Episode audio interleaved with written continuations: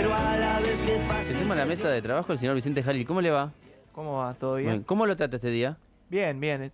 Estoy con un pelín de sueño, me falta un cafecito, pero es problema mío. Porque- bueno, no le pregunté más nada. No le preguntes más nada. está todo bien. No, no, porque viste cuando... No se meta. Viste en este horario de programa uno se levanta temprano, como todos los sábados, a leer el diario y hacer esas cosas. Eh, 80 años el tipo. y llega un momento en el que 22. En el que es muy tarde para, para dormirse media horita y arrancar. Sí, es verdad, es verdad. Yo concuerdo. Entonces ahora, bueno, Son después siesteros ustedes igual. esperaré, Eh, no, no. esperaré el horario de, de tomarme un mate en el estadio Hirschi.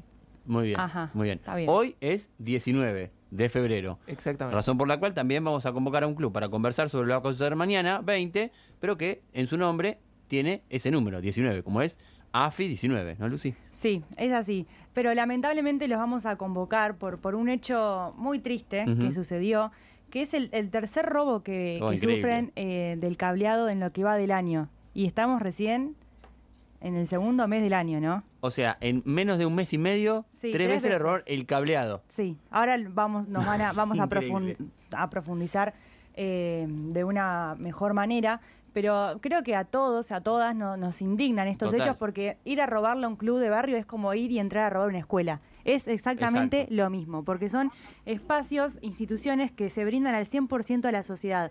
Entonces, que, suceden que sucedan este tipo de, de hechos generan mucha indignación. Tenemos eh, en línea a Julio para que nos comente esta problemática y también eh, que nos cuente la peña solidaria que organizaron para el día de mañana. Julio, bienvenido, ¿cómo estás? Hola, ¿qué tal? Buenas tardes. ¿Cómo le van a todo ahí? Todo muy bien.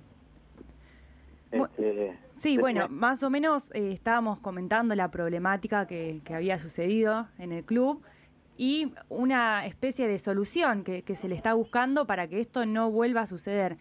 ¿Qué les causa a ustedes eh, como miembros o como quienes forman parte de esta institución estos hechos tan lamentables?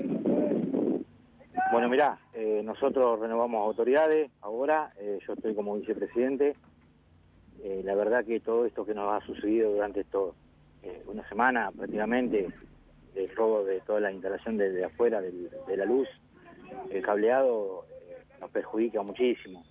Nosotros ya arrancamos con las actividades y necesitamos la luz para, la, la bomba, para regar, hacer los riegos, para iluminar el predio, para poder trabajar a la noche con los chicos.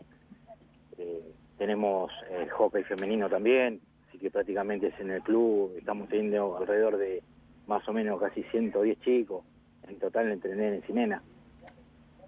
Y, el robo de esto que nos está pasando continuamente eh, es un tema muy, muy preocupante. Ayer justamente también tuvimos reunido con gente de la comisaría, con el comisario de ahí de la zona, el subcomisario, eh, como para hablar y ver qué se puede hacer, si, si vamos a poner cámara o algo más de eso. Eh, ya no sabemos qué, qué solución buscarle, la verdad. ¿Y, y, y qué dicen a todo esto las autoridades de, de seguridad, eh, Julio? Y ellos, eh, los que nos decían ayer, que son pibes jóvenes que andan eh, por, por ahí, por los alrededores, no solo nos pasó a nosotros, sino a un club eh, más o menos 30, 40 cuadras de nosotros, también le robaron los cables, andan a la... a- chau, andan a la expectativa eh, a ver qué, qué hasta mano como para llevarse. Hoy yo tengo entendido de que el kilo de cobre vale 1.200 pesos, así que imagínate. Claro, Sí, sí, sí. Ese cable es muy grueso eh, y yo no sé hasta qué punto, pero bueno, eh, ellos nos dicen que están eh, a las expectativas, que llamemos al 911, que ellos eh, van a pegar una vuelta, pero eh, la situación eh, también es que nos han sacado parte del tejido. Y bueno, ahora nosotros tenemos justamente, organizamos una peña para mañana, eh, para poder recaudar fondos como para poder comprar todo el, casi tenemos entre 30 y 40 metros de, de- de tejido para poner. Así que imagínate que y nos quedarán más o menos lo que tenemos para cubrir eh, y nos quedarán casi 40 metros más después para cerrar todo el perímetro de, de- de lo que es el club.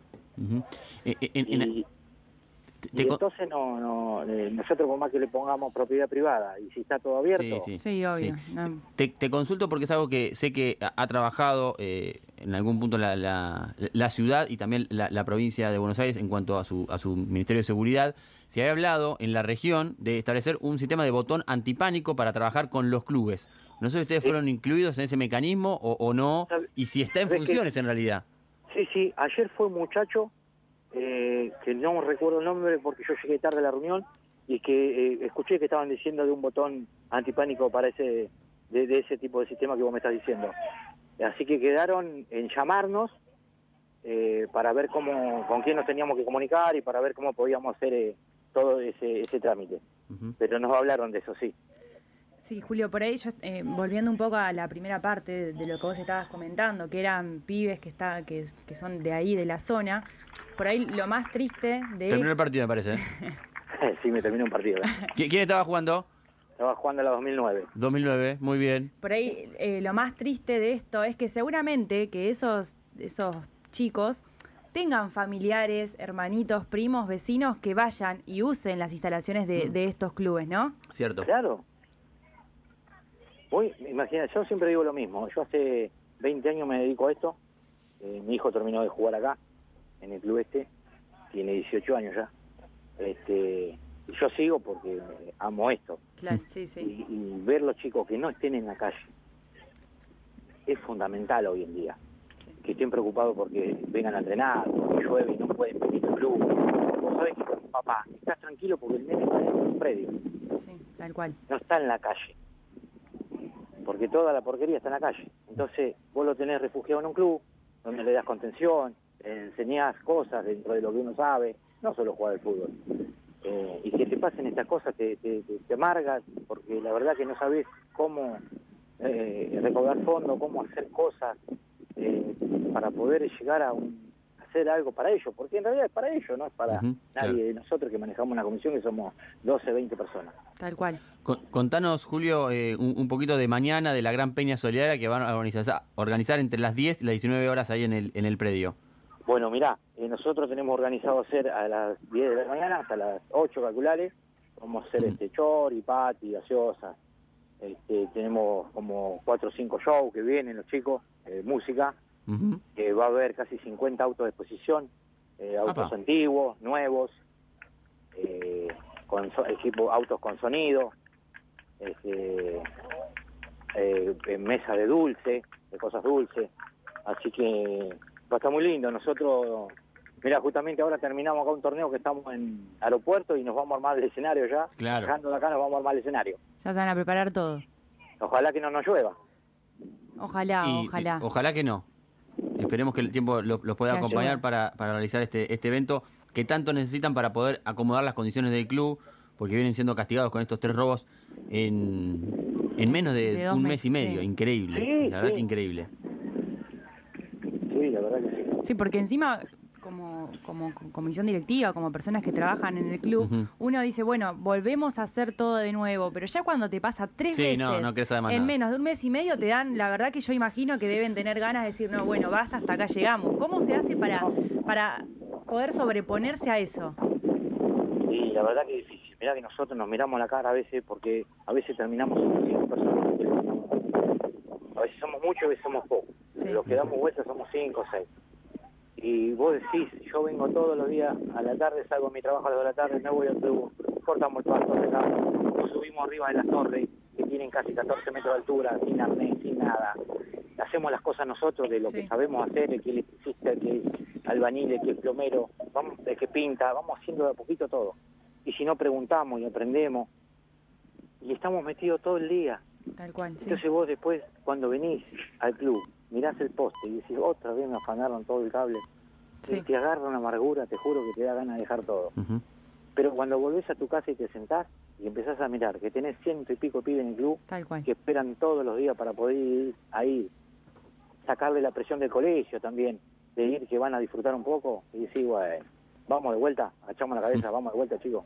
Y ahí salimos todos otra vez en tropa, a laburar. Así es. Bueno, eh, Julio, te agradecemos por, por estas palabras y por tu tiempo, ¿sí? Que sea un éxito la jornada de mañana y que termine bien también la jornada deportiva de hoy, por supuesto. Bueno, dale, dale.